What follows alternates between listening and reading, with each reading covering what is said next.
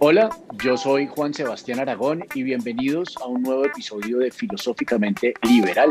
En el día de hoy nos acompaña una persona de la cual estoy seguro que vamos a poder aprender muchísimas cosas, sobre todo de conceptos que todos los días nos afectan, pero de los cuales nosotros desconocemos muchísimo y sé que nuestro invitado nos va a poder dar una gran claridad acerca de cosas que son muy importantes para el desempeño de nuestra sociedad.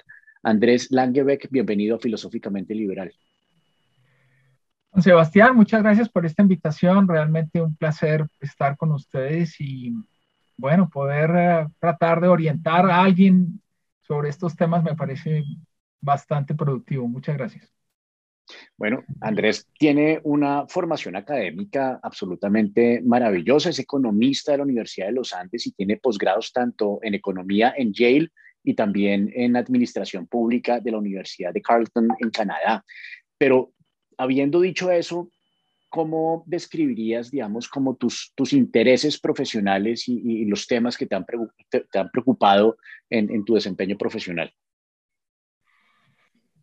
Bueno, yo te diría que,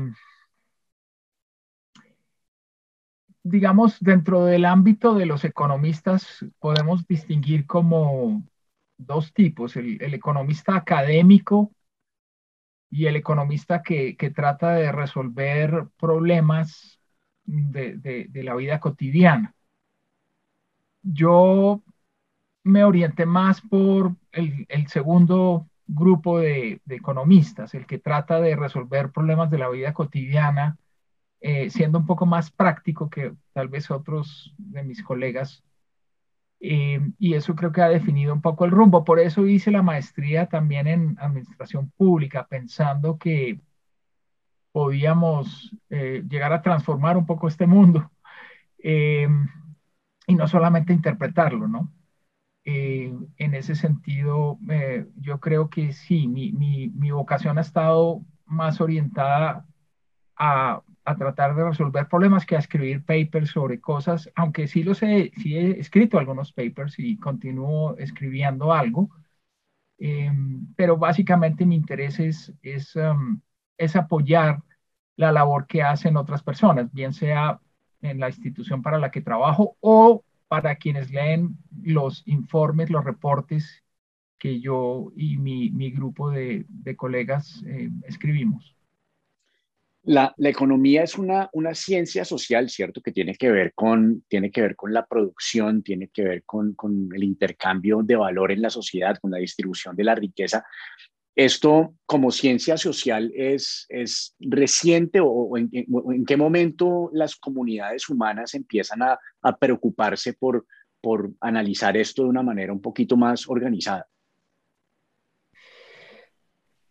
Bueno, digamos que la economía como ciencia de estudio de un fenómeno particular que podríamos catalogar como la, forma en que se, lleva a cabo la producción, distribución y el consumo de bienes, empieza mm, en forma bastante rigurosa, yo diría a partir de los trabajos de Adam Smith, de La riqueza de las naciones en 1776. Aunque teníamos antes de Smith a algunos pensadores, incluso Aristóteles eh, tiene algunos capítulos sobre, sobre eh, por qué valen las cosas, por qué se transan, cuál es la importancia de los mercados, cómo se orientan ciertas decisiones. Em, la palabra economía también proviene de, de la época griega, viene de, oikos, que es hogar, y mía, que es estudio, digamos, estudio de la administración del hogar. Y desde esa época se, había como algunas normas, algunas reglas, algún, alguna intuición sobre qué, era más eficiente, qué podía ser mejor. Pero en realidad es Adam Smith eh, quien, quien toma el estudio en forma rigurosa y y bueno, la economía como ciencia es, muy distinta antes y después de Adam Smith. Y después tenemos una cantidad de escuelas em, económicas, muchas de ellas que tienen eh, pueden responder, digamos, como a, esa, a ese homo economicus del cual trata buena parte de, la teoría económica, pero también hay otras escuelas de, pensamiento que mm, en realidad están como más cercanas tal vez hacia, la sociología o la antropología, eh, que, analizan la, economía en una forma un poco diferente. Es, es, es, más o menos eso, Juan Sebastián. Y es que es, es un universo, eh, digamos, que tiene muchas, muchos vectores, ¿cierto? Porque entonces, eh, oyendo lo que me estabas diciendo, yo pensaba, bueno, ¿y por qué, por qué deberíamos preocuparnos nosotros como ciudadanos, como civiles, por qué deberíamos preocuparnos de este tema? Y, muchos de estos temas que, que tienen que ver con la economía están en todas las conversaciones cotidianas, sobre todo con muchas cosas que tienen que ver con política, ¿cierto? Entonces, eh, se habla de que si una sociedad es inequitativa o se habla de que si una sociedad es eh, solamente productora de, materias primas o si le da valor agregado, se habla de, de cómo pasar de una economía que esté basada en, la minería y en, la producción de, combustibles fósiles a pasar a, una economía que esté basada en energías renovables. Uno habla eh, también acerca, pues, alrededor del cambio climático, entonces, de cómo cambiar nuestras, nuestras formas de consumo y de cómo disponemos de nuestros desechos, etcétera. Hay una cantidad de cosas que están totalmente entrelazadas con, con la forma como, como vivimos a nivel individual y como vivimos colectivamente, que tienen que ver con, con esta ciencia social. ¿Cuál sería, digamos, como la, como la, la, línea de base para, para, arrancar una conversación con, con, con, los que ignoramos todo, absolutamente todo de, de esta materia? Que, ¿dónde, ¿Dónde cogemos este, este ovillo? Bueno, yo te diría que, bueno, en, en realidad de alguna manera la economía se parece un poco al fútbol. Porque de todos modos, de todos modos, todos tenemos alguna noción, mayor o menor, de qué es el fútbol, cómo se juega. Eh, lo mismo en economía también tenemos algunas ideas, algunas de ellas tal vez eh, muy sesgadas o no muy maduradas, no muy sofisticadas, sobre cómo debe funcionar la economía, eh, cuáles son los principales problemas. Todos queremos opinar eh, sobre, sobre economía, eh, si el ministro de Hacienda está haciendo bien, haciendo una reforma tributaria o no. Todos nos vemos perjudicados por las decisiones que toma el Banco de la República, aumentando o bajando tasas. Entonces, tenemos la tentación de, de hablar de eso. Entonces, yo, yo pensaría que en realidad Mm, si tenemos un contacto más, más, eh, más cercano de lo que reconocemos o queremos reconocer con la economía. Sin embargo, em, yo, yo creo que circunstancias como las que vive el país en la actualidad eh, nos llaman a una reflexión mucho más profunda, nos tienen que, que obligar a que nos metamos en, realidad en cuáles son las circunstancias que estamos atravesando, cuáles son los riesgos que tenemos. Eh, por ahí hay una, esa, esa, famosa ley de Murphy que dice que toda situación mala es susceptible de empeorar. Eh, bueno, siempre, el caso colombiano y, y, a nivel mundial, no solamente en Colombia, eh, hay, estamos atravesando un momento crítico, un momento post yo no, tal vez no es adecuado llamarlo post pandemia, pero por lo menos post crisis de, de, la pandemia, eh, donde los retos son, son gigantes y donde dependiendo de si tomamos buenas decisiones o tomamos malas decisiones, pues nuestras vidas van a verse más o menos afectadas. Hay, yo diría que hay un principio, Juan Sebastián, que, que podríamos decir que está ocurriendo Em, que son los elevados déficits fiscales en el mundo. En prácticamente todos los países vemos una expansión muy fuerte del gasto. El año pasado también vimos una caída fuerte en, los niveles de recaudo. Pero entonces ahí ya, ahí, ya, pido, ahí ya levanto mi primera tarjeta de ayuda. ¿Qué es un déficit fiscal? Porque es que uno, uno oye eso, uno habla uno de la balanza de cambios, de, déficit fiscal. ¿Qué, es eso? ¿Qué es un déficit fiscal? Bueno, es, es muy sencillo. Es eh, la, la, economía de un país de alguna manera sí se asemeja a la economía de un hogar. Y eh, cuando uno está en déficit es simplemente porque lo que le ingresa es menor de lo que está gastando. Así de sencillo. Cuando un hogar empieza a...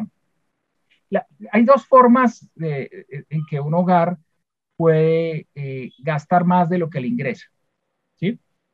Uno es desahorrando. Si, yo tengo los ahorros suficientes para gastar más de mis ingresos, pues yo, esa es una posibilidad. La otra, que es la, lamentablemente la que con mayor frecuencia ocurre, es que los hogares se endeudan eh, para gastar más. Entonces, gastan más que sus ingresos y a la vez se incrementa la deuda. Y eso es un poco lo que está ocurriendo. Ese, ese, ese, esa diferencia entre ingresos del gobierno, gastos del gobierno, ya lo llamamos déficit fiscal. Y en el caso colombiano, en, en el último año, pues creció enormemente, creció en 50 billones de pesos. Es una cifra absolutamente escandalosa, no, no, nunca habíamos visto un salto en la deuda de semejante proporción eh, como la que vimos el año pasado, llegando a niveles de 63% de la deuda como proporción del PIB, eh, porque tuvimos que enfrentar una, una situación de pandemia muy difícil, que hizo que los ingresos bajaran, los ingresos del hogar llamado Colombia bajaron, por la recesión, porque la gente no pudo trabajar, porque la, mucha gente perdió su empleo, porque no, no se podían abrir los, los, muchos comercios, los restaurantes. Eso hizo que bajara el ingreso. Al bajar el ingreso, bajaron los impuestos que pagamos al gobierno. Pero por otro lado, el gobierno tuvo unos gastos extraordinarios relacionados con las transferencias que se hicieron a algunos de los hogares, eh, en programas como Ingreso Solidario, eh, el, programa de, que ya existía de jóvenes en acción y de adulto mayor, que fueron realmente repotenciados, eh, que fueron intentos del gobierno por garantizar ingresos a personas que no tenían cómo sobrevivir durante la pandemia. y eso pues nos ha llevado a una situación fiscal supremamente delicada. Tú, tú hablas ahí de, de, unos asuntos que, que, también, digamos, que son parte de, de, esta sociedad en la que vivimos y que también tiene que ver con, con, nuestras conversaciones cotidianas, pero en las cuales yo siento que tenemos una gran oportunidad de mejora, por lo menos en la definición de términos. Y, y yo cuando, cuando estabas diciendo eso, yo pensaba como, bueno, aquí está, estás hablando de un Estado que recibe menos dinero y que en una coyuntura muy particular como una pandemia tiene que aumentar sustancialmente el gasto, ¿cierto? Entonces, cuando decías eso, yo pensaba como en, los sistemas eh, político-económicos que nos hemos inventado para poder organizarnos, ¿cierto? Entonces, eh, qué sé yo, durante la inmensa mayoría de nuestra historia hemos estado organizados en, en, en, en reinos, en casicazgos, ¿cierto? En unas estructuras de poder que donde, donde no, pues no existía la democracia ni la, ni la participación ciudadana, sino que había unas, unas élites poderosas que tomaban decisiones por todos y esas élites pues decidían cómo, cómo, cómo ponían a los demás a tributar y cómo, y cómo gastaban pero pues esto ha ido evolucionando en otro tipo de sistemas que son mucho más complejos y entonces eh, digamos que en, el siglo XIX y siglo XX uno empieza a ver que los países empiezan a organizarse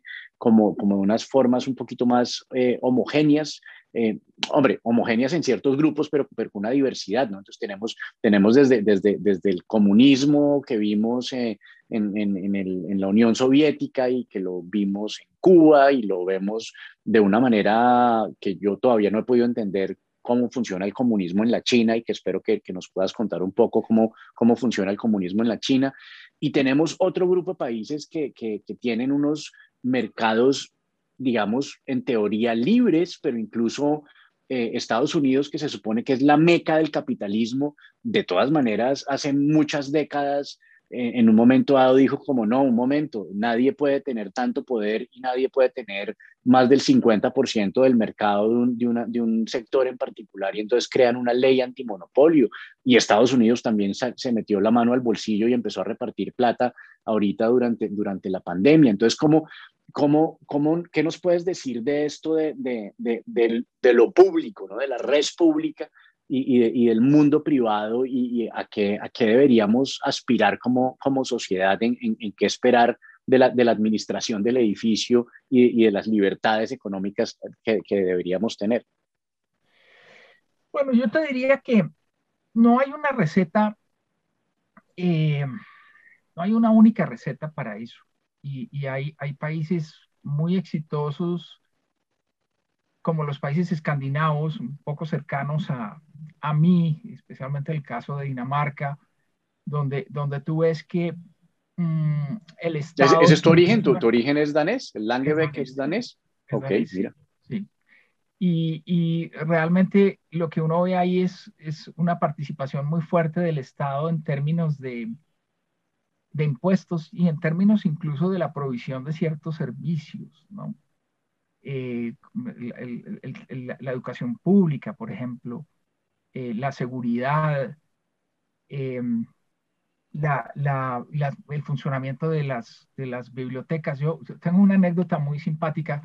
Una, una prima mía estuvo con nosotros hace unos años y vio mi biblioteca que ustedes pueden ver más o menos ahí atrás y me decía, ¿y tú por qué tienes tantos libros? Yo, yo no tengo casi libros porque yo tengo una, una biblioteca a, a, tres cuadras de mi casa, la biblioteca es pública y si yo quiero leer un libro, voy allá y lo pido prestado y lo leo. ¿sí? Eh, sociedades como la colombiana en, en muchos eh, aspectos tiene, es, es, una mezcla de un, se ha legitimado, digamos, un modelo donde mm, hay, hay, una, hay una coexistencia entre cosas públicas y cosas privadas, pero no, no siempre es así. Y, y, hay extremos un poco mayores, yo pensaría también en Estados Unidos, donde el ámbito, donde el ámbito privado es incluso tal vez mayor que acá, ¿sí? donde, donde el espacio es, es, es más importante para, para lo privado. Mm, no creo que haya aunque, aunque, aunque tengo entendido, aunque tengo entendido, por ejemplo, que en el tema de la educación, el sistema de educación pública más grande del mundo es precisamente el norteamericano.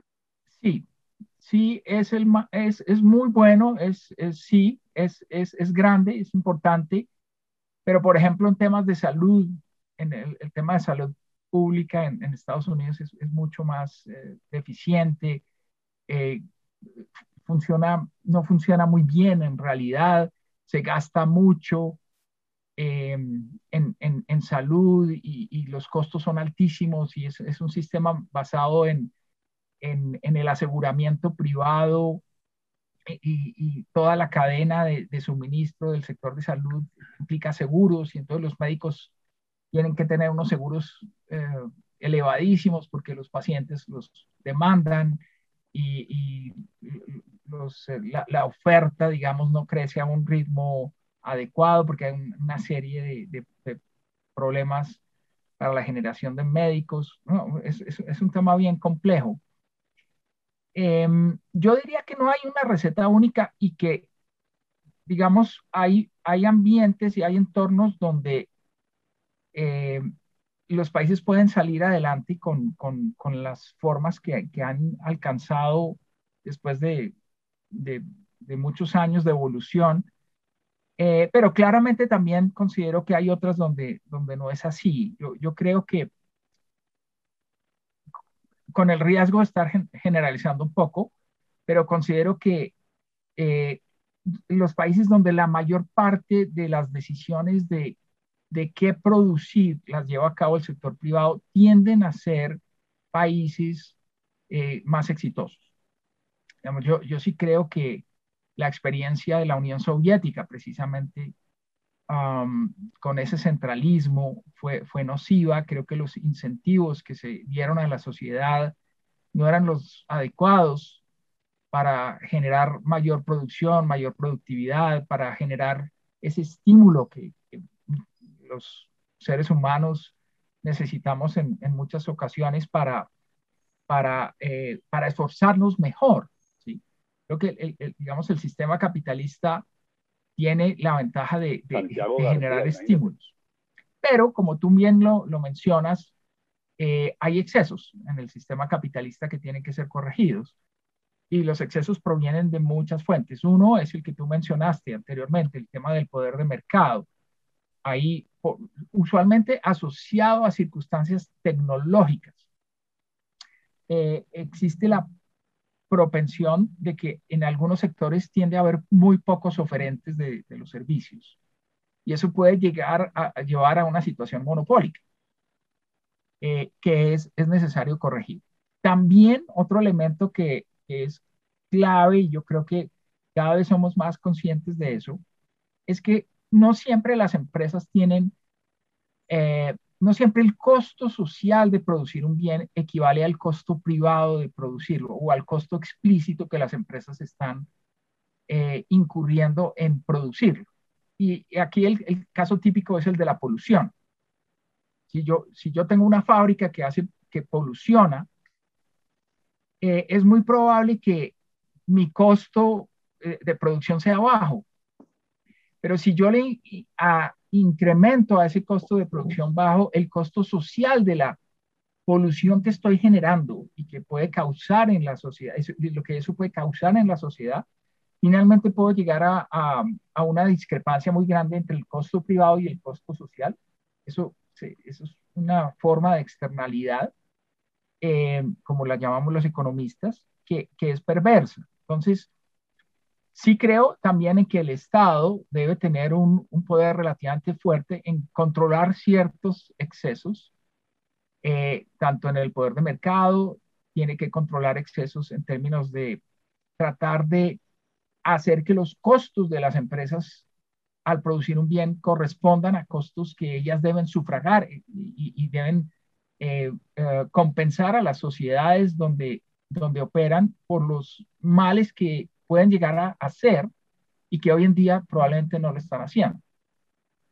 Y además, desde un punto de vista puramente de, equidad, eh, yo considero que en términos de educación, eh, es, es, es, muy importante que las sociedades garanticen em, ciertas em, equidad en términos de el acceso a servicios como el de la educación. Para mí creo que eso es, eso es fundamental. Sociedades en las que tenemos muchas personas en las calles vendiendo dulces o limpiando los vidrios de los carros, son sociedades donde la productividad es muy baja, es, la productividad de esas personas es muy baja. ¿Cómo hacemos para que esas personas sean productivas? La mejor forma de incrementar la productividad es a través de la educación. Entonces, si esas personas hubieran recibido un entrenamiento, una educación, si hubieran tenido acceso a los servicios eh, educativos, pues seguramente serían, no tendrían que recurrir a hacer eh, esos oficios de muy baja productividad y los países en general serían bastante mejores. Yo vuelvo acá un poco a la analogía con los países escandinavos, pero en los países escandinavos resolvieron ya desde hace muchas décadas esos problemas eh, excesivos de inequidad eh, en la distribución del ingreso y en el acceso a, la educación, de tal manera que pues han logrado que sean sociedades mucho más igualitarias. Eh, y eso, eso tiene algunas cosas que, que, son muy valiosas. Sin, obviamente, sin llegar, como te digo, a, a abolir los incentivos que el mercado, por el cual el mercado premia o castiga eh, a, las personas, ¿no? Que, eso, es, eso es bien importante. Tú arrancaste la charla hablando de un señor que se llamó Adam Smith, que yo me acuerdo que en el colegio, cuando uno lo vio así como de pasadita, había un concepto que era el de, de la mano invisible, que si, si yo no, no lo entendí mal, eh, tiene que ver con que Smith pensaba que, el ánimo de lucro de, las distintas personas que se dedican a, a, ofrecer distintos bienes o servicios, eso van a terminar, digamos que de cierta manera, reemplazando al Estado, tal vez como, como ofreciendo todo lo que la gente necesita. O sea, la, gente va a terminar vendiendo servicios de acueducto y la gente va a terminar vendiendo servicios de electricidad y servicios de salud y servicios de educación y que esa, esa, ese equilibrio entre la oferta y la demanda pues eh, iba, iba a resolver todos nuestros problemas. ¿Lo estoy entendiendo bien? Sí, Juan Sebastián, lo que tú dices es, es, es correcto. Digamos, el, el gran... Em, durante, digamos, el siglo XVIII, eh, hubo una gran discusión a nivel filosófico sobre, sobre cuál era el, rol del ser humano en la sociedad. Y en un extremo tenemos a, Hobbes, que decía el, el, hombre es lobo para el hombre, el, hombre es naturalmente malo y eso hace que la sociedad eh, tienda a, a replicar esos errores eh, y tiende a, generar una cantidad de, vicios y problemas en la sociedad. Por otro lado, tenemos más bien a, Hume que decía, no, el, hombre no es naturalmente malo, eh, el hombre es, más bien benevolente eh, y, y, la sociedad más bien tiende a ser una sociedad que se orienta hacia la perfección en la medida que el hombre es más consciente de, las necesidades de los demás y, de todos modos eso nos lleva a una sociedad mejor.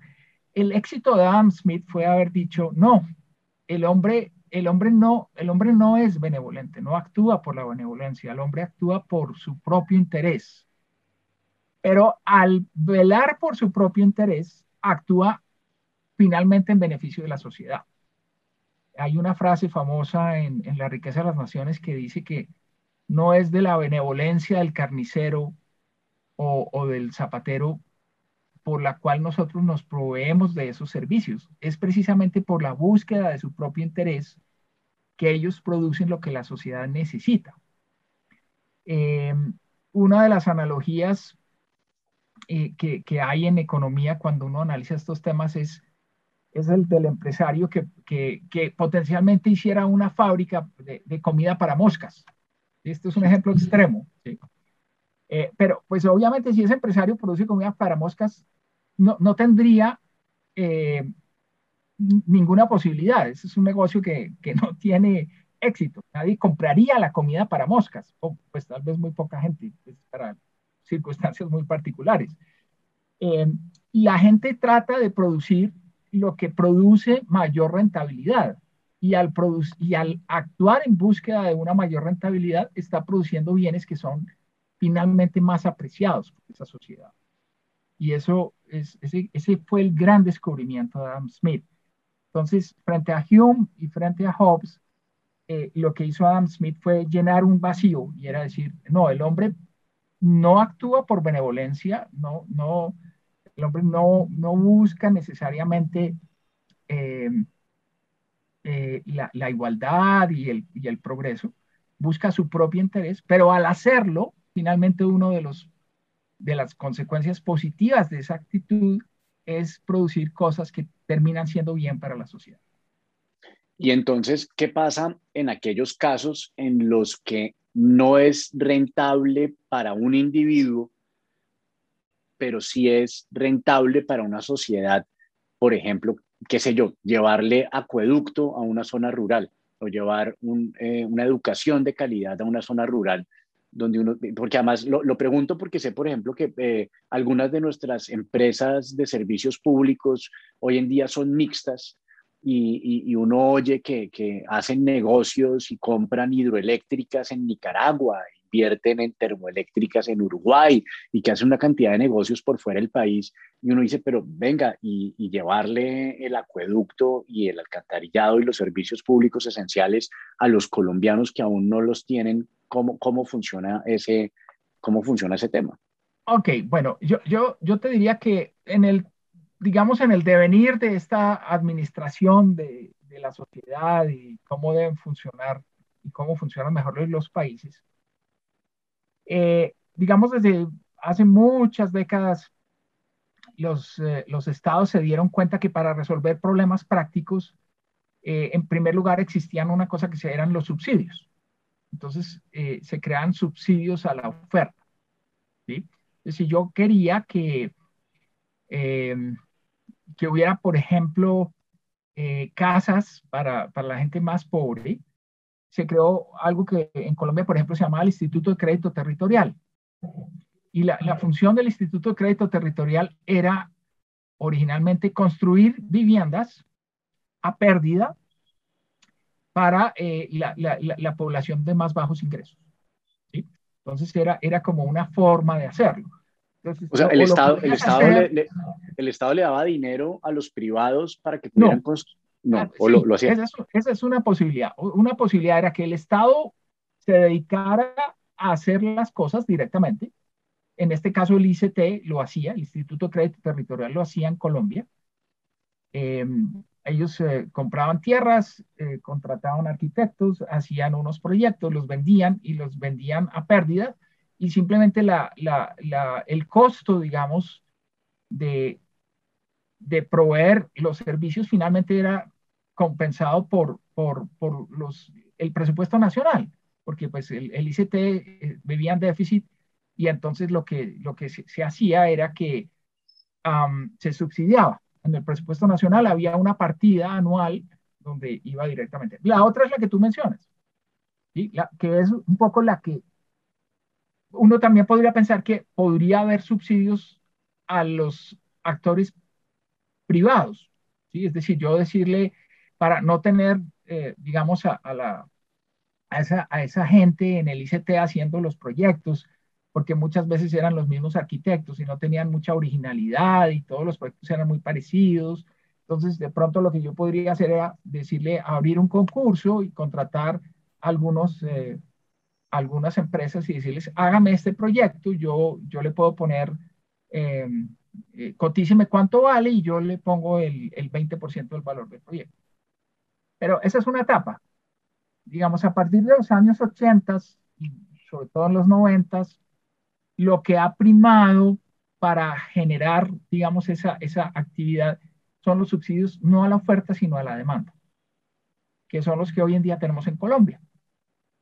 Entonces, en Colombia, las, las poblaciones de bajos recursos que quieren una vivienda de interés social tienen la posibilidad de ir a, escoger diferentes proyectos, unos que hace la constructora A, otros que hace la constructora B, otros hace la constructora C, unos están en tales sitios, otros están en tales sitios, unos tienen un diseño, unos son casas, otros son apartamentos, eh, eh, diferentes modalidades, y eh, se, le da el subsidio a las personas para que puedan comprar esos bienes, em, de tal manera que hay como cierta libertad de elegir, lo que Milton Friedman llamaba la libertad de elegir.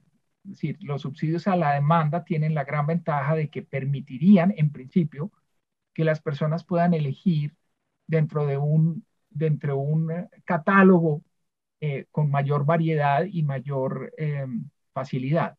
Eso, es, digamos, la, intervención del Estado en los últimos años, cuando trata de promover ciertas cosas, eh, precisamente lo hace de esa naturaleza, más bien con subsidios a la demanda que con subsidios a la oferta.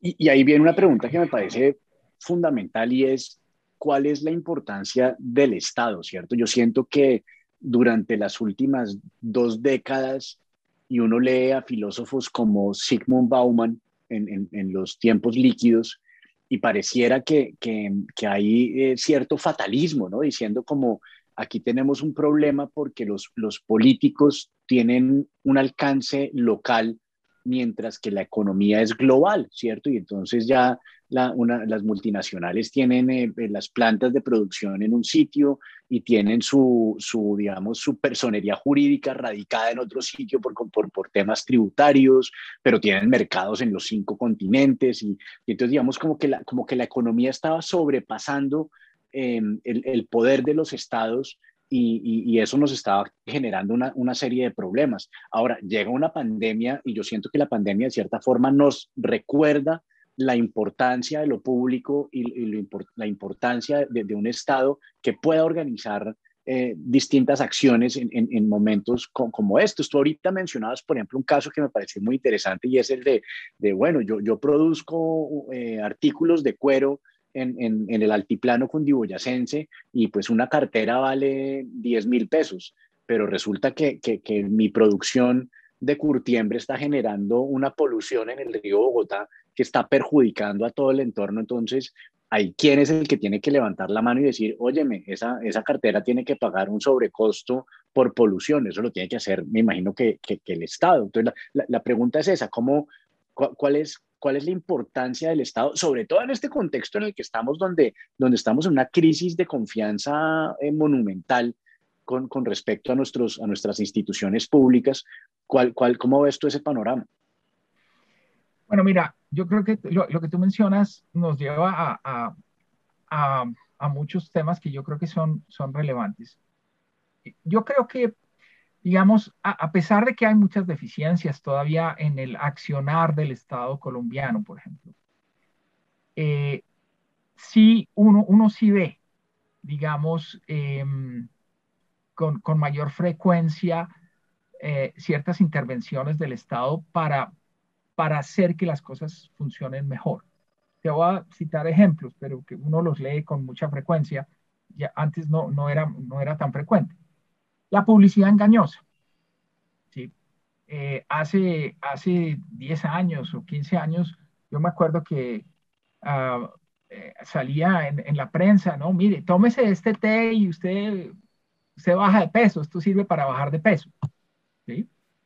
Eh, y el Estado asume la función de proteger a la sociedad y dice, no, pero un momentico, ¿usted qué evidencia tiene de que ese té que usted vende baja de peso y que además no tiene consecuencias nocivas para el consumo humano? Y, efectivamente, así fueron desapareciendo incluso algunas marcas eh, que, simplemente abusaban con publicidad engañosa. Y muchas veces uno ve, por ejemplo, la superintendencia Em, eh, a las diferentes, la Superintendencia de Industria y Comercio poniendo multas, ¿sí? Por, publicidades que no corresponden realmente al producto que se está vendiendo. Y uno ve que el INVIMA eh, eh, revisa la calidad de los medicamentos y, pone controles para que los, laboratorios no vendan cosas que no corresponden con lo que se están diciendo, cosas que realmente puedan generar efectos secundarios y, el Estado finalmente termina eh, protegiéndonos como sociedad frente a los abusos que puede haber de, del sector privado. Pero tú mencionas algo que es muy importante, que yo creo que nos va a ir acompañando cada día más, eh, que es el tema internacional. Así no lo querramos, lo, lo que ha habido en los últimos años son los esbozos de un mecanismo de cooperación internacional cada vez más importante, precisamente para controlar estas empresas que tienen eh, pues eh, múltiples tentáculos en muchos países que operan en, muchas partes. Entonces uno ve iniciativas como la del presidente Biden de que se genere, por ejemplo, un impuesto eh, mínimo común en los países del G7 o del G20 de tal manera que no haya competencia entre los países simplemente porque yo ofrezco una tasa de impuestos más baja, entonces yo atraigo a las empresas mientras que el país que pues no tiene la capacidad de reducir sus impuestos, eh, pues pierde su, competitividad frente a otros países eh, en, estos temas. En temas ambientales también vemos cada vez más protocolos y compromisos de los países eh, por em, digamos, revertir este tema de, de, los excesos de, gases, eh, efecto invernadero y, gases que, que, son malos para la salud y para el medio ambiente. Y uno ve iniciativas eh, que ya son transnacionales y que abarcan varios países en términos de, por ejemplo, controlar la evasión de impuestos. ¿sí?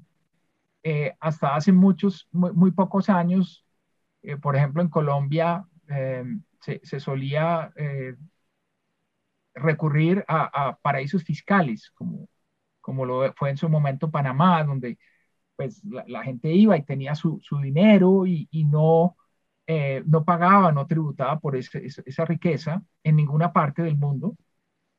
Bueno, ya ese, ese tipo de cosas han ido eh, controlándose y han ido revirtiéndose. Y, y hoy en día eh, Panamá ha avanzado muchísimo en términos de transparencia y divulgación de, de, información fiscal. Estados Unidos, a través de la ley FATCA, por ejemplo, eh, ha hecho que, que, los norteamericanos, no importa en dónde vivan, ¿sí? Eh, tengan que ser reportados y sus riquezas tengan que ser reportadas de tal manera que ellos tengan acceso a la información de dónde están viviendo los norteamericanos, qué riquezas tienen, y esos norteamericanos tienen que pagar impuestos por, por las riquezas que tienen, incluso por fuera de los Estados Unidos. Entonces, lo que tú mencionas eh, sí, sí, ha tenido en los últimos años desarrollos que son importantes y yo creo que cada vez más vamos a ver controles eh, y, y, organismos supranacionales que, que finalmente eh, hacen que esos excesos se, se vayan eh, disminuyendo. Una de las iniciativas, por ejemplo, que hemos visto recientemente por parte sobre todo de Francia, son estos impuestos a, a los gigantes de, de la economía digital, a los Google o a los Microsoft, ¿no? Y, la, la, intención de, de, de, grabarlos y, y, y, de generar más ingresos a, a, las economías por, por las actividades que hacen empresas privadas. Y yo creo que ese tipo de iniciativas mmm, es, va a ser cada vez más común en, en, en, en general en el ámbito internacional o sea que, digamos, eh, podrías decir que, digamos, que el, el, estado del arte de las instituciones públicas y de, las, y de los organismos de cooperación internacional ha estado funcionando y, y, y está cambiando las, las, dinámicas de interacción económica y política entre los distintos pueblos del, del planeta. Sí, sí, es, es, yo, yo, yo no, digamos, la, la analogía que yo hago sin, sin, sin conocer mucho del tema, pero, por ejemplo, cada vez oímos más hablar de la Corte Internacional de Justicia o de la Comisión Interamericana de Derechos Humanos y vemos que, que los fallos, eh, cuando los fallos en los países son injustos, las personas acuden a instancias supranacionales. Ese, ese, esa, esa instancia supranacional va adquiriendo más importancia en el, en el mundo capitalista que tenemos hoy y es, es parte también de, de lo que, de lo que vemos que restringe el accionar. Eh, a nivel, por ejemplo, económico, tenemos la eh, Organización Mundial del Comercio, el World Trade Organization, que, que vela porque los países cumplan ciertas, ciertas reglas mínimas ¿sí? Eh, de, de, libre comercio y de comercio que no sea, eh, que no haya prácticas como el dumping, o, o prácticas que, que, generen distorsiones en el comercio. Los, los, subsidios, por ejemplo, a la exportación son prohibidos. Entonces, eh, se, se, trata de, de, de, de, generar unas normas globales que, que todos debemos respetar. El, el, el, presidente Trump tal vez fue uno de los, eh, dio unos pasos hacia atrás gigantes en términos de, del avance de esa internacionalización de la justicia y de, y de las normas y de los protocolos, eh, tanto a nivel de justicia ordinaria como de, como de funcionamiento de la economía. Pero bueno, por fortuna ya tenemos a, a un presidente como Biden que cree mucho más en, en, eh, en, la, en la eficiencia de estos uh, organismos multilaterales y la necesidad de que, de que se refuercen esas instituciones. Bueno, son, son, muchos temas, vamos a ver cómo, cómo los organizo, porque hay uno que, que, me, que, me, que me interesa mucho a raíz de lo que acabas de decir y es, mmm, estamos en un momento en que, como lo leí alguna vez en un trino, que decía que lo mejor del Internet es que todo el mundo puede hablar y lo peor del Internet es que todo el mundo puede hablar. Entonces, estamos en un momento donde, donde hay, hay una saturación de información hay una saturación de información defectuosa y hay información abiertamente mentirosa. que sin embargo es consumida cotidianamente por todos nosotros y basados en esa información nosotros tomamos decisiones y ahí hay, hay, em, hay maniqueísmos, hay satanizaciones, ¿cierto? Lo que, lo que uno oye de lo que, lo que mucha gente piensa acerca del ingreso de, Colombia en la OSD, por ejemplo. Eh, en, tu experiencia, ¿cuáles son como los, los, los, grandes mitos y las, y las grandes equivocaciones de, de la conversación pública en Colombia con respecto a los temas económicos? Sí, mira, Juan Sebastián, estamos llenos de mitos, estamos llenos de mitos y, los vemos todos los días y, y hay muchos agentes en, en, la economía y en la sociedad muy interesados en, en generar eh, ese, ese, ese, manicaísmo que tú mencionas, que, que para mí es, es, una de las cosas más, más dañinas que puede haber. Eh, yo, yo en, en, algunos casos me considero como el antipolítico, porque los políticos hablan de lo blanco y lo negro, y, muchas cosas, las cosas son grises y uno no puede eh, realmente descartar eh, ciertas posiciones eh, simplemente de entrada, sin analizarlas, sin entenderlas, sin debatirlas. Yo te voy a poner un caso reciente en, Colombia, que es el caso de la reforma tributaria que, que se presentó en, en abril. Esa, esa, reforma tributaria tenía, claro, algunos problemas, y unos muy serios, pero tenía otras, otras cosas que eran absolutamente importantes y que lamentablemente pues se, perdieron simplemente porque la sociedad colombiana no quiso analizar ni, ni procesar la, la reforma. Y, y, yo sí soy de los que piensan que había intereses muy claros ahí en, en generar un, una cierta desinformación. Qué extraño yo de, de, de la reforma de, de, o de las reformas que, que, de la reforma que inicialmente se presentó y, y además de, de que, que, no me gusta de la reforma actual. Eh, uno de los problemas que, que, tenemos con la reforma actual es que graba excesivamente a los empresarios. Eh, es, es, es, se, se, decidió a raíz del fracaso de, intentar grabar a los hogares que entonces lo que había que hacer era grabar a las personas, perdón, a, las empresas. Y, y, bueno, y entonces muchos dijeron, no, pero si las empresas están dispuestas a pagar, pues ¿cuál es el problema? El problema, Juan Sebastián, es que las empresas ya en Colombia tenían mucha, una carga tributaria alta. Nosotros somos de los países que más impuestos tenemos a las empresas, tal vez en conjunto con, con Brasil, eh, en, en, en, el ámbito latinoamericano. Y, y eso, eso, es, eso es grave, porque precisamente perdemos competitividad. Muchos, uh, muchas empresas del exterior que quisieran venir a nuestro país para producir, simplemente no lo van a hacer por el altísimo nivel de impuestos. Entonces, el costo no es cero, el costo de grabar más a los empresarios no es cero.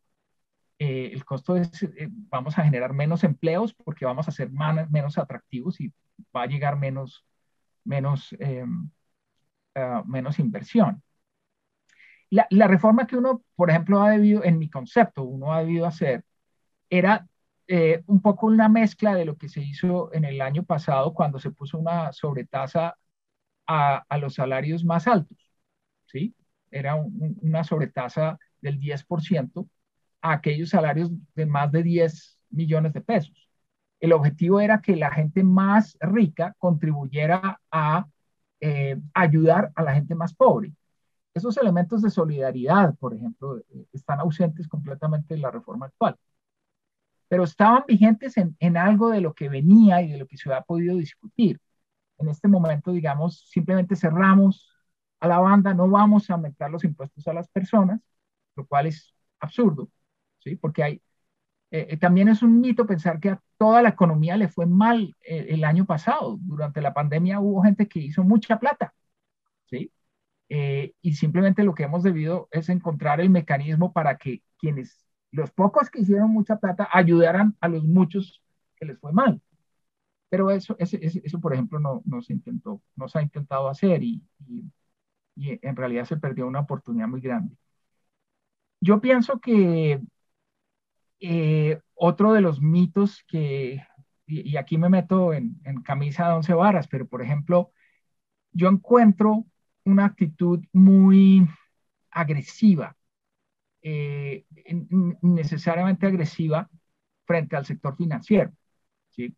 Eh, se dice que los, los, banqueros siempre hacen utilidades, que los banqueros siempre les va bien, eh, lo cual no es cierto.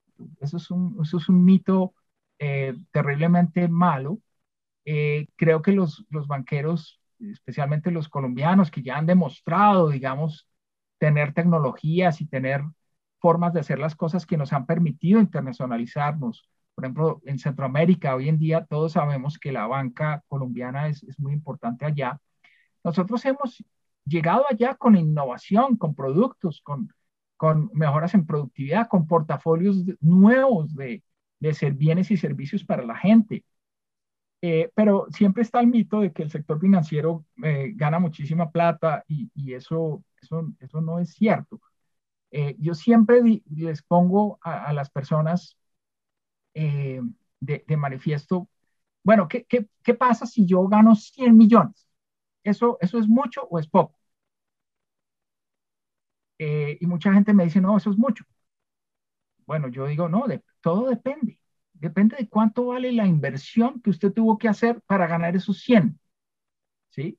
Si usted invirtió eh, 100 mil para ganar 100, pues está ganando muy poco, porque la rentabilidad frente a lo que usted invirtió es, es muy baja.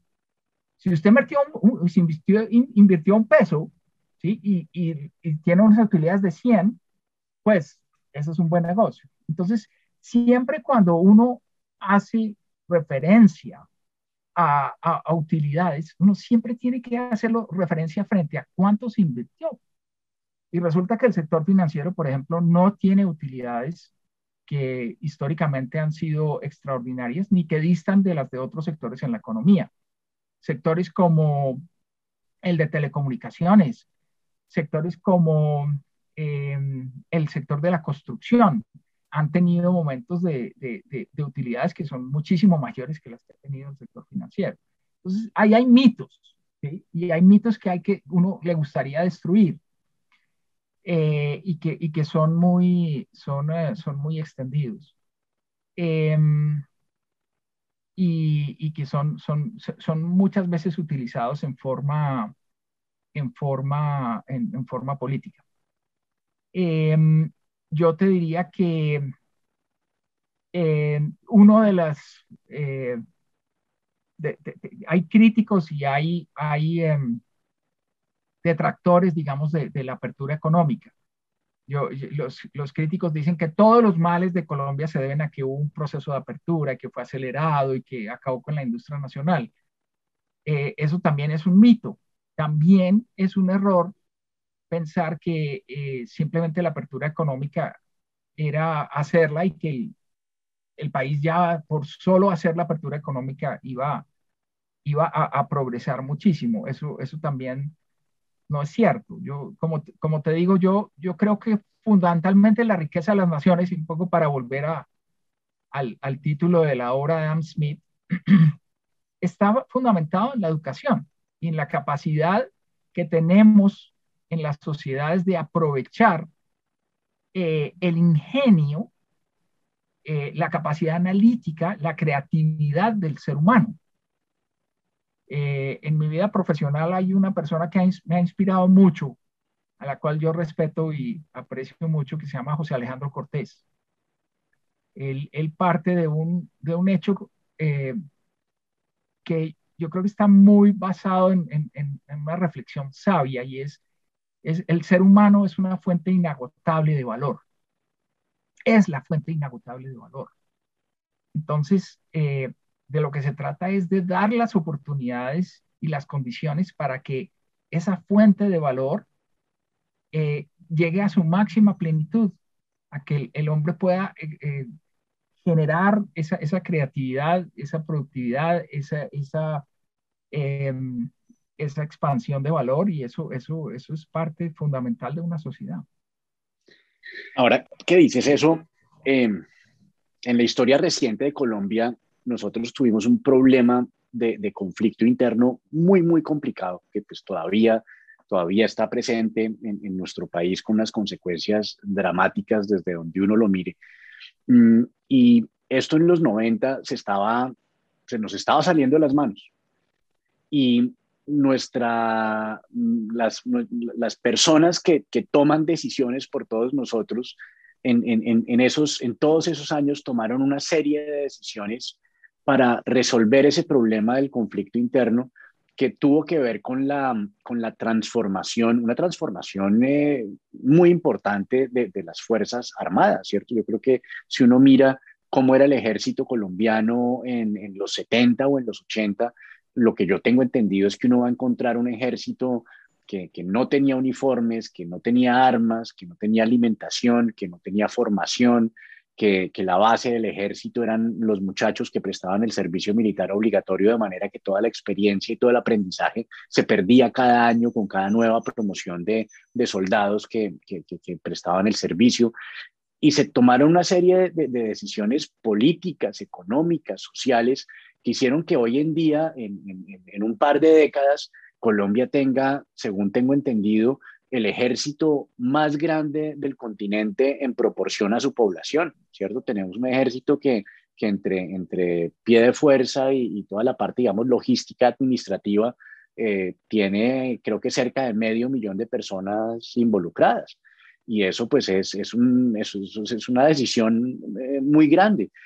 Digo todo esto eh, porque quiero preguntarte si será posible que diciendo lo que tú acabas de decir, será posible que los colombianos tomemos la decisión de meterle el hombro al tema educativo con, con, la misma fuerza y podamos hacer una, una transformación en un par de décadas de, esas magnitudes, donde digamos, bueno, vamos, vamos realmente a meterle este hombro a, a, a que la gran mayoría de los niños que nazcan en esta parte del planeta tengan acceso a unas condiciones de formación que les permita florecer y explotar todo su potencial eh, desde las distintas disciplinas del quehacer humano, desde las artes, desde la, economía, los deportes, todo, todo, lo que sabemos hacer para, para que podamos, digamos, eh, traer esa, esa frase que, que puede sonar como, como, como a, cliché o a frase de cajón, y es que el, mayor patrimonio de un país son sus personas.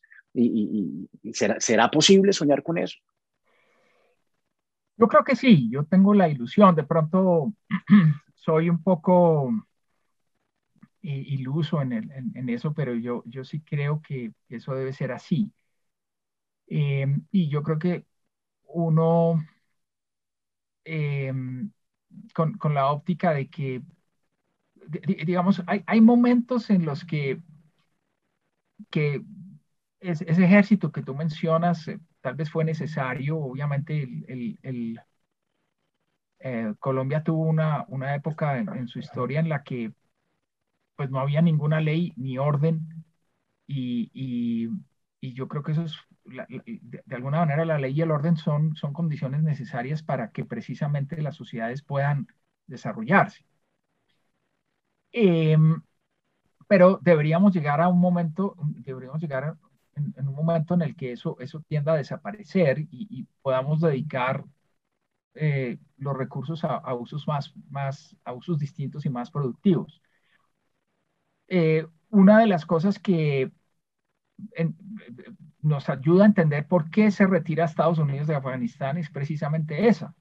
Estados Unidos entiende que eh, ser el, el, el, el, policía del mundo eh, tiene unos costos en términos de, de, su propio desarrollo y de, de, hacia dónde puede la, la, la economía y la, la, sociedad norteamericana eh, avanzar o, impedir su desarrollo precisamente por, eh, ese, papel de policía del mundo que, desarrolla. Y eso pues, es, es, una reflexión que es, parece que para los Estados Unidos es muy interesante. En el caso colombiano, eh, pues bueno, hoy en día eh, ya el, el, sector de salud, digamos, ocupa una posición destacada en términos de la orientación del presupuesto y, y de hecho es, un, es, el sector que más recibe recursos, ¿sí?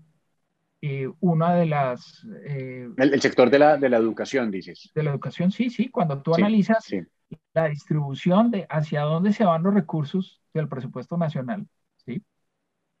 Obviamente el año pasado por el tema de la pandemia y por las UCIs y por todo, las vacunas y por todo, lo que tocó eh, hacer, pues obviamente el, el presupuesto de salud se expandió, pero el sector de educación es uno de los sectores que más recibe ingresos en, nuestro país. Y, ese fue un umbral que cruzamos Hace, hace poco, ¿no? Ese fue un umbral que cruzamos, si no estoy mal, yo te diría al final del gobierno Santos, ¿sí? Ya se, se, había cruzado ese umbral eh, en el que la educación recibe más recursos. Ahora, esto abre otro campo de reflexión y es no es solamente con mayor presupuesto que vamos a lograr que la educación sea eh, lo, que nos permita eh, aprovechar esa fuente inagotable de, valor. Eh, yo creo que también aquí hay elementos que tienen que ver con la eficiencia, ¿sí? y, voy a destacar algunas cosas que, pueden también sonar un poco complejas, pero, pero que nosotros tenemos que reflexionar sobre eso. Eh, el Ministerio de Educación ha hecho análisis a, los profesores de inglés en Colombia y, sabemos que el nivel de inglés de los profesores de inglés es, malo en general. Hay, de todo, ¿sí? La dispersión es muy alta, pero el promedio, ¿sí? De conocimiento de inglés de los profesores de inglés es malo. Entonces no, se trata solamente de, asignar presupuestos, sino de, de generar eh, unas condiciones que permitan que la educación sea también de buena calidad. Y, eso no es solamente con presupuestos, eso es, eso es mediante un esfuerzo que implica un, seguimiento eh, y un, plan de trabajo, ojalá a desarrollar conjuntamente entre, entre el Estado, el sector privado, los maestros, y donde haya ciertos hitos que hay que pasar. Colombia em, en las pruebas PISA y, en, general a nivel internacional sigue siendo mal rankeado. Las habilidades de, muchos de los muchachos no, no, son las que el mundo hoy en día exige. Y, yo creo que tenemos que tomar en serio eso con, con, con una serie de, de, elementos que son muy importantes y que, y que abarcan acciones en, en todos los ámbitos, ¿no? Desde el punto de vista de, mejorar, pero también controlar la calidad de los profesores, donde no haya profesores eh, que, cumplan ciertos estándares, pues em, tenemos que cambiar esa situación. O, y, en principio, pues hay, esfuerzos que hay que hacer para, para mejorar esa, esas competencias, pero también para no permitir que profesores que no saben inglés enseñen inglés, porque nos estamos engañando. Claro, es, un problema muy, muy complejo y, y, ahí hay muchas, muchas dimensiones. Por ejemplo, ahora que mencionabas estas, estos aspectos de, de, la educación, de, de, no ser solamente un, asunto de, recursos, sino que también pasa pues, por la calidad de los docentes, etcétera, mm, también tiene que ver con, con eh, la forma como estamos organizados como, como sociedad, con, eh, con los horarios de trabajo que tienen los ciudadanos que van en detrimento del tiempo que pueden pasar con, con, sus hijos, de, de, las redes de apoyo que tiene la gente para, para, para poder eh, darle unas condiciones de, de, cuidado y de afecto a, las nuevas generaciones, donde también creo que, que, hay em, pues muchos aspectos en, los cuales mejorar. Eh, en este momento en Colombia se, se está discutiendo una, una, una reducción de, de la jornada laboral que, no, no, no, no, estoy seguro de que esa sea la, motivación, pero sí pone sobre la mesa mm, unas comparaciones que, que, muchas veces pueden ser odiosas, pero, pero, pero también podemos aprender mucho de esas comparaciones y es de cómo hacen, cómo hacen otras sociedades, cómo hacen, por ejemplo, en Europa para tener jornadas laborales de 36 horas a la semana y producir cinco veces lo que producimos nosotros y, tener, y tener otro, tiene, tiene que ver eso también con, con, con la formación de la gente y, y, la educación. Sin lugar a dudas, Juan Sebastián, la gran diferencia. En Dinamarca la jornada laboral es de 35 horas a la semana. O sea, es mucho menor de lo que se pretende llegar a, en, Colombia dentro de unos años. ¿Pero qué permite eso? Pues bueno, las personas son altamente educadas, tienen conocimientos sofisticados y eso les permite ser competitivos aunque las horas trabajadas son bajas. Eh, entonces, digamos, ahí también yo, yo creo que parte del problema que tenemos en Colombia es pensar que las leyes arreglan todos los problemas. Eh, entonces se legisla eh, y se dice que todas las personas que laboran tienen que estar en la seguridad social y, cuando uno va a ver el 47% de las personas eh, que laboran pues están al margen de la seguridad social porque son trabajadores informales. El 47% de los colombianos están en la informalidad. 47% de los trabajadores colombianos son informales. Y, eso, y eso, eso qué quiere decir? Eso quiere decir que no están contribuyendo ni a sus propias pensiones ni a las pensiones de los pensionados de ahorita, no están contribuyendo al, al, al, régimen de salud. Hay algunos que sí, hay algunos trabajadores por cuenta propia, ¿sí? que digamos son, son su auto, son, son, son eh, su em, empleador y trabajador al mismo tiempo y cotizan, ¿sí? pero no son la mayoría, son una minoría. Yo, yo te diría que de esos 47% de los colombianos que son informales, no hay más de 10 puntos de trabajadores informales que, realmente cotizan a la seguridad social. El resto no cotiza. Y muchos de ellos incluso tienen un, un, problema, y vamos aquí a los mitos que nos hacen daño. Eh, muchos de ellos, por ejemplo, consideran que cotizar a pensiones es algo que no, que no es necesario porque muchos de ellos son jóvenes y consideran que, pues, ¿para qué ahorrar si, si, si uno va a conservar las mismas capacidades físicas y mentales en toda su vida y entonces, pues, uno a los 60 años podrá seguir siendo, haciendo todo lo que hacía y a los 70 también y eso es falso, ¿sí? Eh, eso lo vemos, por ejemplo, eh, es, muy normal las encuestas que se hacen a las personas eh, sobre qué va a ocurrir después de los cierto umbral de edad y, la gente considera que no, que, yo después de los 65 años, ah, no, yo voy a ser consultor. Pero ¿quién dice que usted tiene la capacidad visual, auditiva y, em, y la, capacidad y la velocidad mental para, para, ser el consultor que todo el mundo quiere y que todo el mundo demanda y que es, es muy capaz? nosotros tendemos, y es muy de, los latinos y, los colombianos no somos muy distintos, tendemos a, a pensar menos en el futuro y más en el presente. Y, y eso es un problema. Eh, parte de, de, lo que tenemos que avanzar es precisamente en, en, entender que mm, el futuro depende en buena medida de lo que nosotros hagamos hoy que nuestra protección para la vejez depende de lo que ahorremos.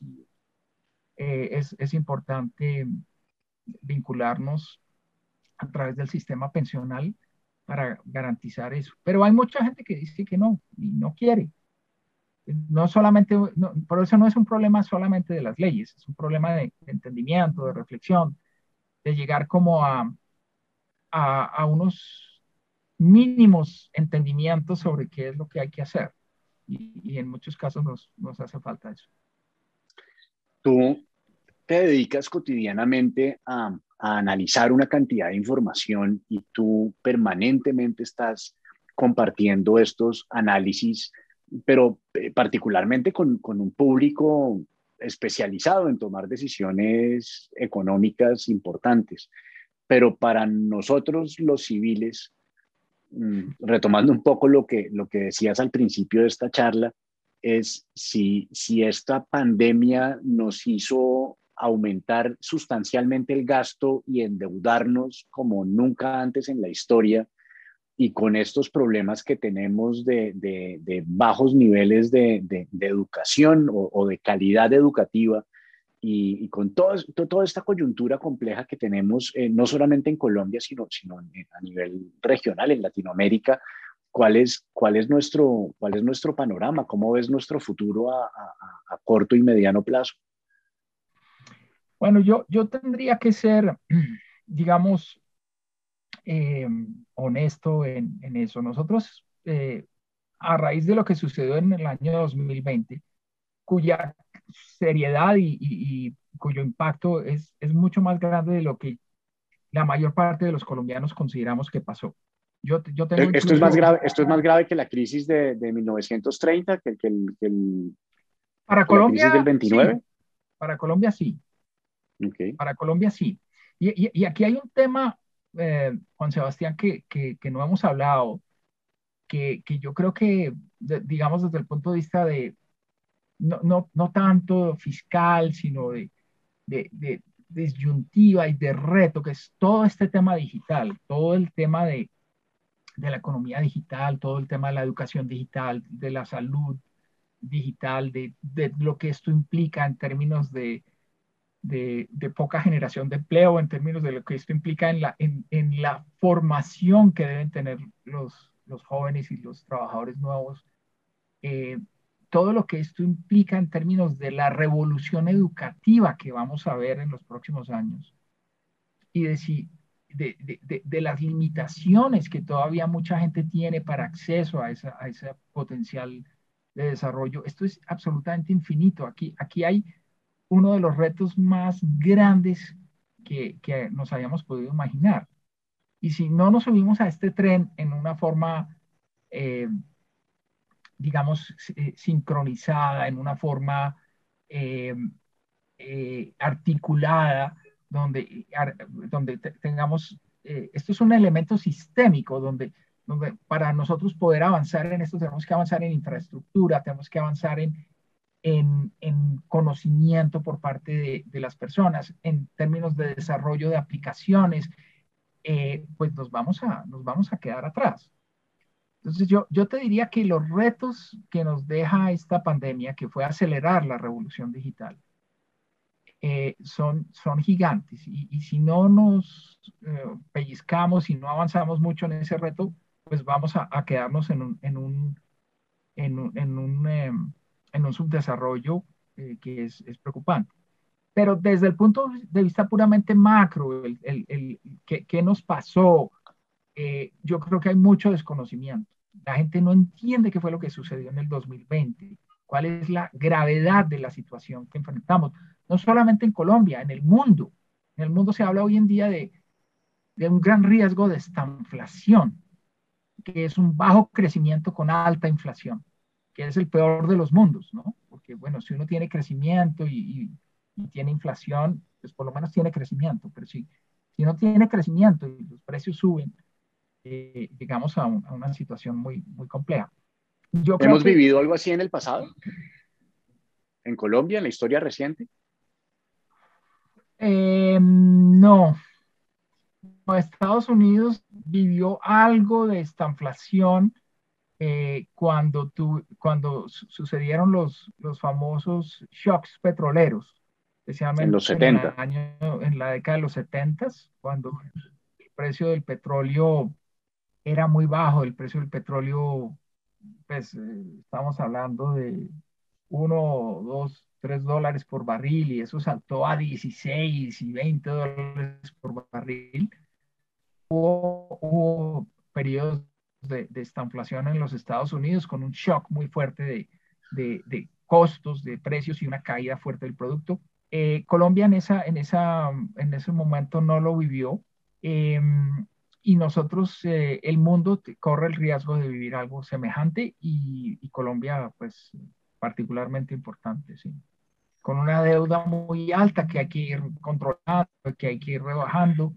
Eh, tengo un, un, un, amigo que, que vivió en, en Japón eh, y con él estuvimos hablando hace unos días y me decía, eh, una de las cosas que, que nos caracteriza a nosotros los latinos es es preguntar, bueno, ¿qué, ¿qué, es lo que tenemos que exigirle al Estado para que nuestra situación mejore? ¿sí? Pero los japoneses piensan en qué, cuál es el esfuerzo que nosotros tenemos que hacer como sociedad para que las cosas mejoren. Y, y, eso es parte también de lo que tenemos que analizar.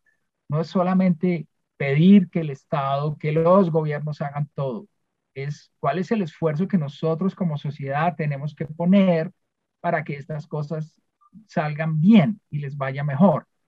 hay una frase también de, de, John F. Kennedy sobre ese tema, ¿no? Que dice, no, no preguntes qué puede hacer eh, que el gobierno o el Estado que puede hacer por ti, sino, o, el país que puede hacer por ti, sino tú que puedes hacer por tu país.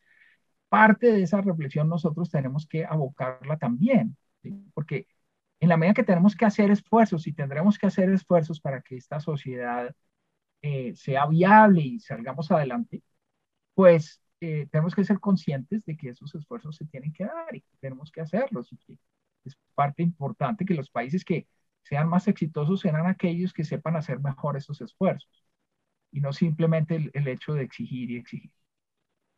Ahí, me haces pensar en, una, en una frase que pues, dijo precisamente el, el eh, exministro Carrasquilla en un momento dado, y era que hizo referencia a que el salario mínimo en Colombia era uno de los más altos del mundo. Obviamente que fue una, afirmación que, que, causó un gran revuelo eh, entre, entre, otra vez entre nosotros los civiles. Pero digamos que yo, yo me, pues le pregunté a un, a un amigo economista y le dije, yo, yo quiero entender Carrasquilla por qué dijo eso. Seguramente tiene que haber una forma de ver la información donde, donde ese sea el dato. Y me hablaba, por qué. Exacto, entonces me hablaba que era algo así como la relación que había entre el salario mínimo y, la, y el promedio de lo que ganaba la gente en un mercado particular y que en ese caso, pues e, esa distancia era, era muy corta en, el caso de Colombia, lo cual a, mí, a mí me habla de que, de que aquí ganamos muy mal entonces. Sí, yo, no, yo, yo te, e, eso es uno de, esto es otro de los, de los temas donde, donde nos hace falta mucha, mucha educación y conocimiento de los temas económicos. Y yo creo que Carrasquilla mm, es, es, muy mal comunicador, es muy buen economista, pero me parece que es, es mal, mal educador. Eh, pero e, e, eso corresponde a, básicamente, Juan Sebastián, a una cosa que los economistas llamamos, ¿cuál es el poder adquisitivo? Y yo, yo peleo mucho con los periodistas, porque todos los años sacan una comparación de los salarios mínimos y dicen, en Colombia el equivalente en dólares del salario es 300 dólares, mientras que en Argentina son 400 dólares y en eh, Costa Rica son 500 dólares.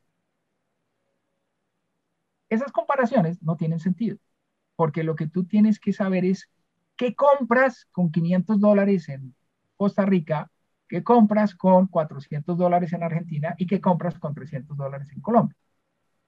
Eso es lo que realmente importa. Es la cantidad de bienes y servicios que podemos adquirir con un salario. ¿Sí?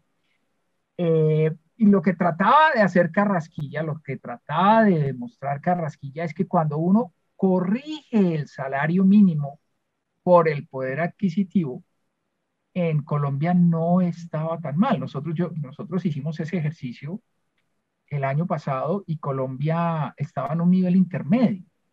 Cuando tú comparas simplemente en América Latina, cuando tú, comparas simplemente los salarios, tú puedes decir, no, Colombia es bajitico, estamos de los, de los, países que menos salarios tiene, que menos, menos salario tiene. Y realmente, pues uno llega a la conclusión de que, em, de que no, de que la, la, cosa es muy distinta cuando uno analiza los precios y qué puede comprar, dados esos precios, qué puede comprar el salario ahí, la comparación no, no era tan mala. Eh, eh, no, e, no, era que tuviéramos el mejor, ¿sí? No era que tuviéramos el mejor salario, pero no era tan malo como las cifras sugerían. Eh, pero, pero claramente entonces sí, sí em, la falta de, un conocimiento un poco más profundo en materia económica nos puede llevar a, comparaciones que no son las correctas. Ahora, ¿Qué, uno quisiera que todo, que, que, el salario fuera mejor y todo, pero yo te puedo decir, el, el, principal determinante cuando uno mira a lo largo de un país o entre países, ¿por qué un danés gana 25 eh, mil dólares al año y por qué un colombiano gana 6 mil dólares al año o menos? Pues básicamente tiene que ver con lo mismo que hemos hablado, con la productividad. La productividad de un danés permite pagarle 25 mil dólares al año. La productividad, lamentablemente, un colombiano en promedio no nos permite pagarle tanto. E, e, en esencia, eso es. y, la productividad tiene que ver con nuestro nivel de formación y con nuestro nivel de tecnificación, ¿sí? porque o sea, seguimos siendo un país que produce materias primas y después compra eh, esas mismas materias primas con un valor agregado a, un precio mucho más alto. Entonces hay, hay, que, tenemos, tenemos, que tener esa reflexión que además tiene que ver con, con, la aplicación de la, de la, ciencia, de la tecnología, de la innovación, de, de, invertir dinero en, en, en, arriesgar a ver qué descubrimos, sobre todo, sobre todo en un país tan biodiverso como Colombia, eh, pienso yo, ¿qué, qué, qué, qué, habría pasado si, si hubiéramos cogido el, el 1% de lo que hemos invertido en, en guerra, lo hubiéramos invertido en, en, mirar a ver cómo se pueden eh, capitalizar las virtudes que tiene la hoja de coca, ¿cierto? Porque la cocaína es una cosa, pero la hoja de coca es otra. Y, y, pues según como lo, lo, han, lo han venido utilizando durante siglos comunidades indígenas en toda América del Sur, pareciera que, que, esa hoja tiene unas propiedades que son dignas de, de, de, de investigar, de, sistematizar, de aislar y de, compartir, ¿no? Sí, eh, Juan Sebastián, tú, tú, tocas un punto que, que, es muy interesante y que a mí me parece que, que también nos define algo. Y es que en general en nuestro país hay un divorcio muy grande entre lo que hace la academia, que es la universidad, y lo que hace la empresa. Em, y, yo creo que así no, no, no funcionamos muy bien. Eh, yo, yo quisiera, por ejemplo, las empresas tienen muchos problemas prácticos para los cuales quisieran que la academia se los resolviera pero rara vez nos sentamos academia y empresarios a resolver los problemas. Y yo, en mi trabajo he tenido algunas ocasiones en que eso lo hemos podido hacer y ha sido absolutamente extraordinario. Ha sido, desde un punto de vista tanto de, de, la universidad como de la empresa, ha sido muy satisfactorio. Pero en general, los mecanismos que tenemos de coordinación, de diálogo, de entendimiento, no son los mejores. Y ahí hay problemas. Tenemos también problemas en, la mejora de la productividad en, los temas de coordinación empresarial. ¿sí? Eh, Hernando Gómez Buendía decía que Colombia, eh, que, los, los, los, un colombiano era mucho más productivo que un japonés, pero que dos colombianos eran mucho menos productivos que dos japoneses, porque los japoneses saben cooperar. Los colombianos solemos ser muy individualistas y no, no cooperamos, no es, para nosotros no es fácil cooperar. Entonces, tenemos problemas en, en las empresas también en la cooperación interempresarial. Esto se refleja, por ejemplo, en que los gremios, algunos gremios que no que lo, que buscan es hacer lobby y es eh, buscar prebendas o protección, mientras que no desarrollan, hay otros gremios que por el contrario sí muestran, digamos, desarrollos eh, donde la mejora en la productividad, la mejora en la educación, la coordinación con el SENA de, de las actividades que se pretenden hacer es, es, más eficiente. Entonces, yo te diría, sí, en, en esencia, lo que buscamos es mayor educación, pero adicional a la educación, tenemos que buscar espacios de cooperación empresarial, espacios de cooperación y articulación con la universidad y la empresa. Tenemos que buscar eh, un Estado que responda en forma más eficiente al, con los servicios que el sector productivo necesita. Eh, un, un, SENA, eh, aunque pues ha, se ha articulado mucho más, yo, diría, en los últimos 20 años con el sector productivo, em, pero, pero que siga, digamos, en ese camino. Eh, y no solamente el SENA, sino todas las instituciones del Estado que tienen que ver con eh, la prosperidad de los empresarios. ¿sí? Entonces, aquí hablamos de temas que van desde eh, los servicios públicos, temas que tienen que ver con eh, la agilidad en los trámites, temas que tienen que ver con em, eh, la, conciencia para eh, o, las facilidades para que se innove en las, en las empresas. Entonces hay, hay muchos temas en los que yo creo que nosotros podemos avanzar. Bueno, y esa es una gran ventaja. El país, el país de alguna manera tiene, tiene muchas cosas por hacer y eso es, es, un reto y desde el punto de vista profesional pues también es bueno. No, no es un país que ya esté hecho, eso es un país por hacer en muchos temas muchas oportunidades. Oye, pues para, para, para, ir cerrando esta, esta charla maravillosa, yo quisiera preguntarte qué, qué fuentes de información podemos consultar eh, las personas que no somos expertas en economía para, para poder eh, adquirir información de, de, buena calidad y formar nuestras opiniones y nuestras creencias. Bueno, Colombia tiene, mm, tiene algunos centros de, pensamiento en materia económica que son eh, muy buenos.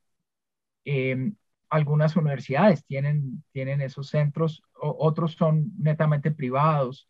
Yo, destaco el caso de Desarrollo, que siempre se ha distinguido por ser un, centro de, pensamiento económico muy, muy valioso. Eh, y bueno, también quiero hacerme algo de, publicidad. Yo en el, Adelante, Bolívar, he venido trabajando en, en, en, em, en, hacer este tipo de publicaciones y ya, ya no solamente ah, con un lenguaje puramente escrito, sino también con videos y, y, algo de, de, pedagogía sobre estos temas. Em, y tenemos un, un, portal donde, donde analizamos los principales fenómenos económicos, cómo, cómo evolucionan, cuáles son las perspectivas. Eh, también otros colegas de, de, otras instituciones financieras también lo hacen. Eh, yo creo que eso es, eso es eh, hay, hay, fuentes realmente importantes, yo, diría, en, en, Colombia, donde la gente puede adquirir un mayor conocimiento económico. Bueno, y con respecto a la literatura, a los libros, ¿qué, libro te gustaría que en este momento estuviéramos leyendo? Puede ser, no tiene que ser necesariamente de economía, puede ser de cualquier tema, y que consideres que, sea un libro que, expanda nuestros horizontes y, alimente nuestros cerebros? Pues mira, yo, yo creo que mm, hay mucha literatura, eh, es, esa literatura de, de, de, los modelos mentales, ¿sí? Y de cómo los modelos mentales de las personas a veces eh, retrasan el conocimiento o, por el contrario pueden abrir las puertas al conocimiento son, son muy importantes. Desde el punto de vista de, reflexión de los problemas que, que, tiene el país en materia económica y en materia competitiva, muy empresarial, muy a nivel empresarial, eh, yo sigo destacando los libros que, que se hicieron en los noventas. Hay, hay em, hay un libro de Michael Fairbanks, por ejemplo, que se llama Arando en el Mar, eh, que habla sobre esos problemas de, los modelos mentales de, los empresarios colombianos, por ejemplo, y de las barreras que hay para, para, eh, para crecer y para, para ser más competitivos. Eh, Monitor, la, compañía Monitor y, y Michael Porter, por ejemplo, también desarrollaron eh, algunas teorías sobre estos temas. Em, hay libros eh, que analizan las culturas. Hay, hay un libro de, de Getz eh, um, Hofstadter que, que, habla sobre, sobre las culturas, cómo las culturas pueden hacer que los países se desarrollen o no se desarrollen y las empresas se desarrollen o no se desarrollen. Yo creo que hay, hay mucha literatura sobre ese tema, sobre esos temas que es, es muy interesante y muy útil para nosotros. No, pues Andrés, maravilloso. Muchísimas gracias por, por este tiempo. Ha sido realmente muy, muy interesante. Mm, espero que tengamos la, la, oportunidad de tener otros encuentros para, para seguir aprendiendo de ti y, viendo cuál es el, panorama desde, desde la economía para, para las distintas decisiones que tomamos en la sociedad. De nuevo, muchas gracias por estar acá. No, a ti, Juan Sebastián, y felicitarte por este programa, porque realmente yo creo que ese, compartimos tú y yo este, este deseo por, por ser un poco más críticos, por, ser un poco más liberales, ¿sí? En, en, términos de, de, nuestra actitud frente a la vida, frente a, a, a los desafíos que tenemos. Y, y, yo lo destaco, te felicito también. Muchas gracias. Entonces, ahí quedamos sintonizados hasta, hasta la próxima. Claro que sí. Un saludo para todos.